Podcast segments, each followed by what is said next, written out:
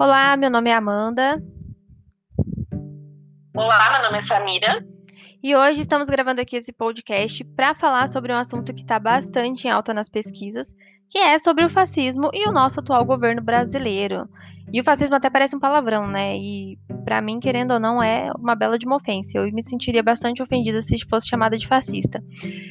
E hoje a gente está ouvindo bastante essa palavra, principalmente na forma como as pessoas se referem ao nosso atual, e abre um parênteses aí, futuro ex-presidente Jair Bolsonaro, né? Mas a impressão que ainda dá é que as pessoas falam muito sobre o fascismo sem entender o que é o fascismo. Então, vamos começar pelo início e passar brevemente uma história sobre o fascismo e o seu significado. Primeiro que a palavra fascismo ela se origina de fácil, que é italiano e significa aliança ou federação. E esse movimento se iniciou lá 19... na década de 1920, mais precisamente em 1922, com Mussolini na Itália após a Primeira Guerra Mundial, e alguns anos mais para frente, né, passando alguns anos na mesma década na Alemanha, entre 1933 a 1945, Adolf Hitler usava das mesmas inspirações fascistas para iniciar o movimento nazista, que foi um movimento ideológico. É válido lembrar que o nazismo teve iniciativa fascista, foi que inspirou Hitler a se tornar um ditador na Alemanha, matando milhões de pessoas. É, e ambos os regimes, é, ambos são regimes extremistas de direita. E é impossível identificar todas as características fascistas, porque vai depender muito do local que está acontecendo e a época também. Mas é, a questão que prevalece no fascismo é a natureza das ações autoritárias. Exatamente. E com isso, o discurso de ódio, né? Que a gente fala de fascismo, a gente pensa diretamente no discurso de ódio que vem com isso. E o discurso do ódio é realmente um ato que promove o ódio, ele incita a discriminação, a violência e a hostilidade por parte do, da, das outras pessoas. Ele tem essa relação com qualquer ato de comunicação que diminua, inferior, inferiorize uma pessoa, empregue aspectos que são passíveis de discriminações como gênero, raça, religião, nacionalidade, orientação sexual, entre outros, né? Podendo ser utilizado para perseguir, insultar e justificar a privação dos direitos humanos, podendo, em casos extremos, dar razão a homicídios e genocídios, a exemplo do Holocausto na Alemanha nazista. E falando, né? Enquanto movimento político, o fascismo vem com a ideia de suposta falência de valores morais e de defender o patriotismo que eles dizem estar se perdendo. Então, de certa forma, ele vem camuflado em um discurso bonito, mas na verdade não passa de um discurso de ódio absurdo. Exatamente. E aí a gente passa exatamente para isso, né? Lá para 2015, durante a coletiva de imprensa do atual ex-presidente dos Estados Unidos, né, o, o Donald Trump, que na época estava se candidatando, quando ele solta o seguinte comentário: quando o México envia suas pessoas, não envia o melhor, não os envia para você.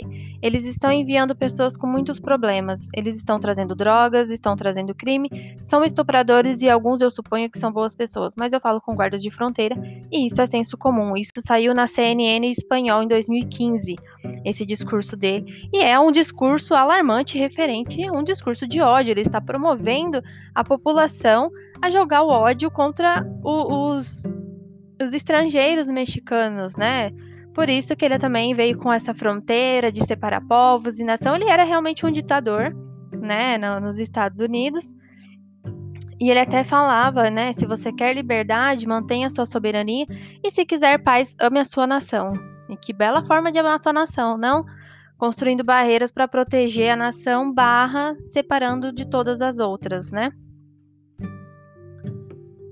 E falando mais um pouco sobre isso, a gente vai passar mais alguns anos, né, para frente. Em 2018, no Brasil, a gente tinha o atual presidente Bolsonaro fazendo a sua candidatura também em 2018, e ele também usava do discurso de ódio, discurso referente ao medo, para poder uh, trazer seus, seus, seus ideais e trazer as suas falas referente, né, à sua candidatura e movimentou as massas com isso, movimentou muitas pessoas, tanto que se elegeu e está aí no poder até hoje, né, com, com esse discurso do cidadão de bem, né? Em 2018, em 23 de agosto, ele fez lá o, uma campanha na cidade do interior de Paulista, ali em Aracatuba, e falava em cima de carros de som sobre uh, acabar com organizações que defendem direitos humanos, para bandido, para acabar com demarcação de terra. Então ele já veio com esse discurso preparado para poder conseguir, né, se eleger através do ódio da população, através daquilo que movimenta as pessoas a odiarem as outras, a quererem se separar, a querer transformar né, aumentar barreiras, aumentar muros, tirar os direitos que tem, né, bandido bom é bandido morto. A gente já ouviu muito isso e isso é, é, é bem preocupante, na verdade, né?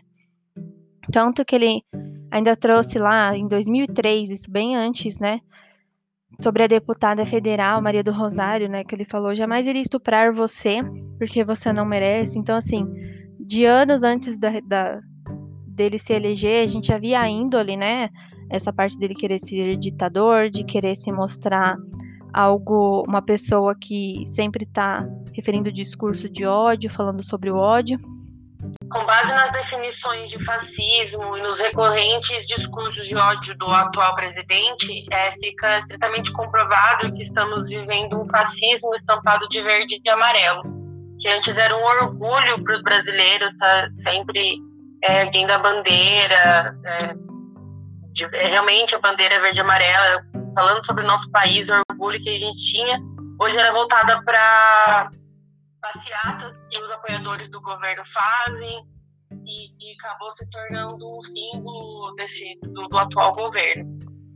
E com esse discurso de ódio, ele defende somente uma parcela da população brasileira, ele destrói toda uma luta para o Estado laico que vem sendo construído com, é, com o passar dos anos essa parcela da população dito cristãos apoiam e levantam bandeiras apoiando esse fascismo escancarado sem mesmo se preocuparem com qualquer consequência possa existir justamente por terem como líder o presidente da república. Um exemplo bem claro e recente disso é o caso do adolescente de 17 anos que foi preso no shopping de Caruaru, no Agreste de Pernambuco, é, porque estava utilizando o símbolo da suástica no braço e passando livremente, como se o símbolo fascista fosse socialmente aceito e comum em qualquer lugar. Ele pode ser jovem e não entender a dimensão e profundidade desse símbolo, porém o que não falta hoje é informação. A gente tem aí tanta na, na palma da mão acesso à internet, em qualquer lugar que a gente vá, informação é que não falta e mesmo assim as pessoas parece que muitas pessoas parece que procuram não enxergar. Exatamente. Só realmente é, ir lá e ouvir o que alguém falou e repassar o que as pessoas falam, as famosas fake news, sem realmente procurar se aquilo é verdadeiro, realmente se informar direito, mesmo tendo tanta informação disponível.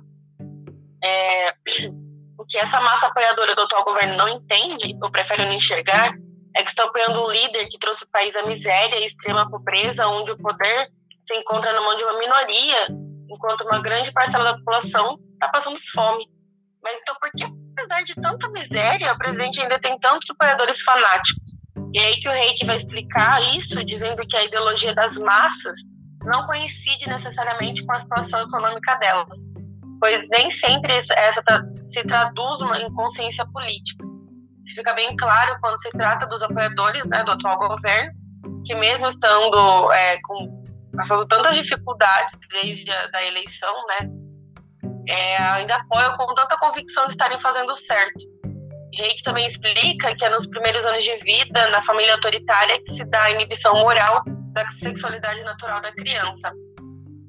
É, está, é, ele vai falar que está numa máquina de repressão.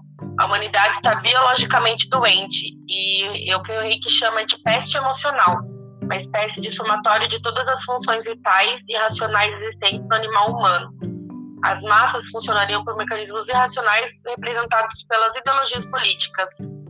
Portanto, mesmo sendo reprimidos, é, é uma necessidade que essa massa tem como uma forma de aceitação, mesmo que esse racionalismo continue a provocar guerras, pobreza e a manter os regimes autoritários. Exatamente. E eu acho que com isso a gente pode até fazer um comparativo, né, do fascismo histórico e o, as possibilidades dele aqui no, no Brasil, né, comparando aí com o nosso atual presidente, que ele tem essas características consideradas fascistas, né? A linha de pensamento, forma de agir, que é muito autoritária, ser um homem de ação e não um homem de reflexão, a, a sua obsessão na ditadura civil-militar e nessa militarização da vida cotidiana, as suas inúmeras manifestações de sexismo ofensivo, racismo e de xenofobia abertas, e a sua reafirmação de virilidade vulgar e grosseira. E né, comentando agora uma pequena, uma pequena diferença, é que o nosso governo atual ele não tem um, uma, um programa político claro, ele não tem um projeto de sociedade, né, de melhoria de sociedade. E o Bolsonaro, ele não promove, assim, não promoveu nenhum projeto alternativo de sociedade. Esse lema do Brasil acima de tudo, Deus acima de todos, é algo totalmente vazio que não diz absolutamente nada e não soma para nada, né? E só finalizando aqui com as nossas considerações, né? Para acabar já fechar esse assunto.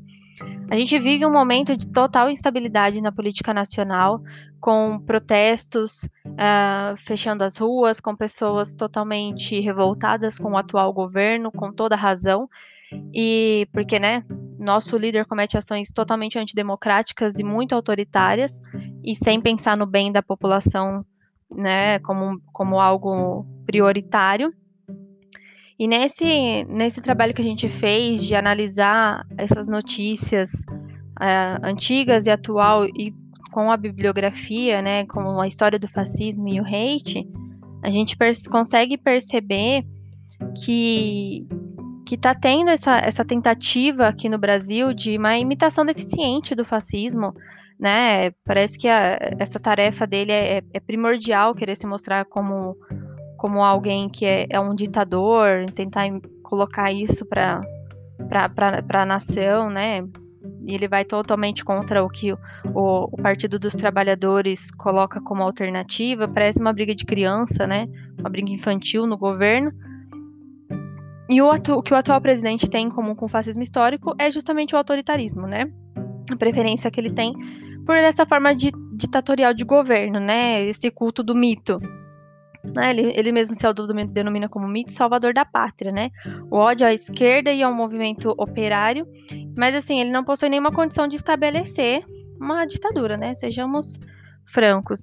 E é importante lembrar que o governo atual ele é fraco e sem solidez e que se toda, toda a população, como está fazendo agora nos protestos, nos protestos, começar a agir, isso de alguma forma pode mudar, porque ele não tem poder nenhum contra uma população inteira. E apenas para reforçar, Fora Bolsonaro!